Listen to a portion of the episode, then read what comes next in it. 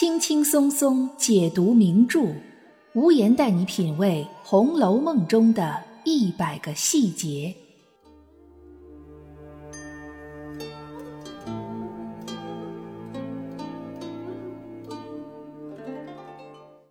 品读细节之美，发现别样红楼。大家好，我是暗夜无言，欢迎您继续收听原创节目《红楼梦》中的一百个细节。八十回的《红楼梦》中有许多身份特殊的人物，比如太虚幻境的总管警幻仙姑，比如被称为一僧一道的茫茫大士和渺渺真人，再比如在前八十回中只闻其名不见其人的甄宝玉。其实，若要说起特殊的话，有两个人最为特殊，他们在《红楼梦》的甫一开篇就登场亮相。为整部《红楼梦》起到了提纲挈领的作用，并一直贯穿全文。在我们现在还看不到的后几十回里，相信他们一定还会再次出现，并起到至关重要的作用，将《红楼梦》大结局的曲终奏雅淋漓尽致地展现出来。这两个人就是甄士隐和贾雨村，就像他们的姓氏一样，一真一假，真真假假，假假真真。在曹雪芹的创作理念里，究竟什么是假，又什么是真？真与假之间是如何互相转换？如何假作真实，真亦假的呢？本期节目，我们就从甄士隐和贾雨村这两个人物形象着手，一起来探寻一番真与假的人间百态。甄士隐和贾雨村这两个角色之间的关系。第一重也是最明显的一重，就是对比。从两个人的姓氏上来说，一真一假；从社会身份上来说，甄士隐是一位乡宦。所谓乡宦，就是指曾经做过官，然后又回到乡下生活的人。回去的原因有可能是主动辞官，也有可能是光荣退休。从甄士隐的年龄来看，主动辞官的概率可能更大一些。而贾雨村则是一位穷儒，所谓穷儒，就是兜比脸还干净的读书人。虽然贾雨村也出生在仕宦之家，但他生不逢时，家道中落，除了读到肚子里的书以外，可以说一无所有。从身份就能看出生活境况来。甄士隐虽然已经不再做官，但当地百姓仍然把甄家推为当地望族。这里的一个细节是。甄家所生活的地方并不是普通的乡下。书里说，当日地县东南，这东南一隅有处曰姑苏，有城曰昌门者，最是红尘中一二等富贵风流之地。而甄士隐就住在这昌门之外。如果放在今时今日，基本上相当于上海近郊区。要知道，上海近郊的房价和生活水平是要超过全国大多数城市的，所以在这里，即使是做一个没有什么宏图壮志的乡宦，生活的舒适和惬意已经超过了那时代的许多人了。书里说，甄士隐每日只以观花修竹、酌酒吟诗为乐，倒是神仙一流人品。相比之下，贾雨村就非常凄惨。他想要进京赶考，改变命运，可走到这昌门外就囊空如洗，不得已之下，只好寄居在葫芦庙里，每日卖字作文为生，也不知道什么时候能攒够进京的路费和食宿费。或许是人生追求不同，也或许是个性截然相反。甄士隐秉性恬淡，不以功名为念，而贾雨村一方面有着重整家业的责任在肩。另一方面，也是自己心里对功名有着极其强烈的渴望。他的那句“欲在独中求善价，钗于帘内待时飞”，一直被红学爱好者津津乐道，从各种角度花样解读。可当我们只是从字面意思来品读时，就会发现贾雨村那时尽管是个连饭都吃不上的穷书生，却以玉和钗这样既宝贵又昂贵的东西来自喻，可见。贾雨村不仅极其自信，而且野心勃勃。甄士隐和贾雨村，一个住在葫芦庙旁，一个寄居葫芦庙内，两个人比邻而居，然而气场却截然不同。一个是富贵之中的淡泊寡欲，一个是贫寒之中的蓄势待发。不过，这样的强烈对比并没有维持多久。甄士隐和贾雨村之间的关系变化源于金钱以及女人。这甄士隐虽然自己将功名利禄都看淡了，但说到底，他还是红尘中人。他既欣赏贾雨村身上的诗才，也感受到了他并非久居人下之人，所以经常款待他。这一天，甄士隐请贾雨村到家里喝茶小叙，中途甄士隐有事出去了。甄家的丫鬟焦杏带着好奇的心态回头看了两次贾雨村，看者无意，被看者有心。贾雨村立刻觉得自己得了一位红尘中的知己，仿佛自己就是唐朝名将李靖，而焦杏就是传奇故事里的红拂女，巨眼识英豪。也正是因为焦杏的回顾，贾雨村一下子自信爆棚，无法控制。所以在中秋之夜，借着几分酒意，向甄士隐说出了自己囊中羞涩的事实。书里说，甄士隐每每有意要周济雨村，只是没有机会。要知道，周济和款待可不一样。款待就是请吃酒吃饭，请吃茶聊天，这可以用结交朋友、谈古论今为借口；但周济是要赤裸裸的直接给钱。这对古代绝大多数的穷书生来说是一件带有侮辱性质的事情，很多人宁愿饿死也是不吃嗟来之食的。所以甄士隐一直在等待一个机会，只是他并不知道这个机会产生的原动力是自己家丫鬟的偶一回顾。贾雨村的话还没说完，甄士隐立刻表示愿意资助他，并给了他白银五十两、两套冬衣。并已提前看好黄道吉日，建议他何时出发。我们可以从中看出甄士隐的真诚。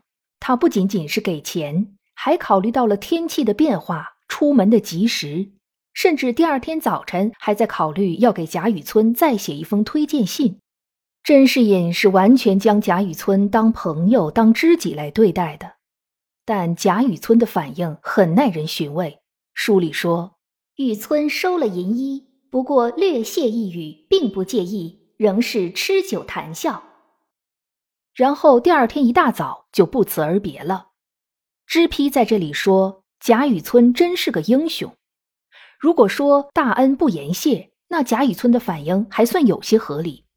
但真正的大恩不言谢的意思是，这恩情的深重已经不能用语言来简单表示谢意，而要用实际行动。可是。贾雨村有什么行动呢？他拿着甄士隐的馈赠，不告而别，去如黄鹤。中了进士，当了官之后，完全把甄士隐抛在脑后。后来在街头偶遇焦杏，才想起来真假。然而真实的目的却只是为了取焦杏。重新启用之后，他更是明知拐子拐的就是他的恩人甄士隐的女儿，却仍然胡乱判案，将老天爷给他的报恩机会弃如敝履。这样一个人，又哪里像英雄了呢？从他对待甄士隐又赠银又送衣的态度来看，贾雨村或许把这种帮助当成理所当然了。说不定他心里还会想：像我这样暂时蒙尘的宝珠，早晚是要脱颖而出，一鸣惊人的。你甄士隐有周济我的机会，那是你的荣幸。可以说，从这一包银子和一个女人开始。甄士隐和贾雨村的对比关系渐渐模糊，然后两个人的位置开始对调，人生开始互换。甄士隐在元宵佳节丢失了唯一的女儿英莲，仅仅两个月后，葫芦庙失火，甄家被烧成瓦砾场，夫妻二人只好到田庄上去安身。谁料想田庄不仅水旱不收，而且盗贼小偷三天两头的光顾，根本无法安身。无奈之下，只好变卖田庄，投奔岳父风宿。失去了相换身份的甄士隐，也同时失去了岳父的好感。这位岳父大人先是想方设法骗去了甄士隐仅剩的家产，然后又每日用冷言冷语攻击折辱他。一个曾经在一二等富贵风流之地做衣食无忧小相宦的甄士隐，如今没了女儿，没了钱，没了健康，更没有了尊严。而彼时贾雨村正春风得意，中了进士，选入外班，升了知府，娶了娇姓，人生开始走向巅峰。而这一真一假的最强烈冲突也即将到来。甄士隐遇到了跛足道人，跛足道人口中正唱着好了歌。经历了人生所有波折苦难的甄士隐，在那一刻顿悟了。他注解了好了歌：“乱哄哄，你方唱罢我登场，反认他乡是故乡，甚荒唐！到头来都是为他人做嫁衣裳。”甄士隐正是那个为贾雨村做嫁衣裳的人，他不仅给了贾雨村自信，给了贾雨村资助，贾雨村还娶了他们家的丫头，并用他女儿英莲的案子向薛家、贾家示好，来巩固自己的政治联盟。什么是真？什么又是假？当假把真踩在脚下的时候，是否在世人眼里，假也就成了真呢？就在甄士隐随着跛足道人飘然而去之后不久，贾雨村也因为恃才放旷、不知收敛而得罪了上司，被参了一本，丢了乌纱。这一回来解救贾雨村的不再是姓甄的人了，而是和他一样姓贾的人。在贾雨村被贾政推荐而重新启用之后，贾雨村已经彻底断绝了和甄之间的关系，坚定地加入了贾的阵营。甄士隐飘然遁世，世间再无甄士隐，而贾雨村重新启用，红尘中活跃着贾雨村。原本的相患和穷儒，到此时完成了人生的完全兑换。从甄士隐的人生轨迹，我们似乎可以感受到曹雪芹对这个人物形象的推崇。他淡泊名利，却又古道热肠；他素有慧根，能幡然醒悟。加上一僧一道不停的以人生导师的形象出现在书中，加上男一号贾宝玉一心想要出家，再加上我们前面讲过的所有甄士隐和贾雨村的对比，这就让为数不少的读者认为曹雪芹一定是更欣赏甄士隐这样的人，所以才让他姓甄。可是不要忘了，曹雪芹也在书里写过：“假作真时真亦假，无为有处有还无。”甄士隐姓甄，名废。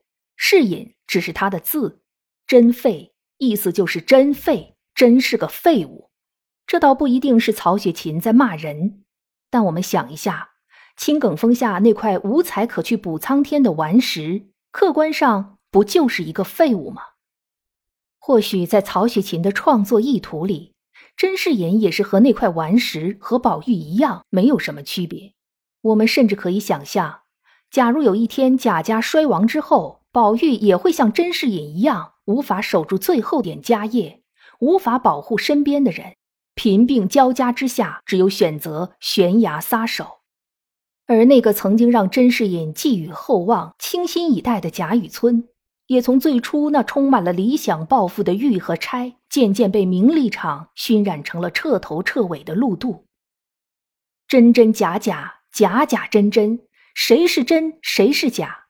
对对错错，错错对对，谁做的对，谁又做的错？此时已经难再分辨。在甄士隐和贾雨村这两个人物上，曹雪芹充分运用了背面覆粉的写作手法，让这两个角色产生了强烈的对比，但又互相映衬，甚至互相转换，引发我们对人生态度的深深思考。本节目是《红楼梦》中的一百个细节，欢迎您订阅关注本专辑，为专辑进行五星好评，也欢迎您为节目打 call 打赏来支持主播的创作。本节目由喜马拉雅出品，独家播出。我是暗夜无言，让我们相约下一期。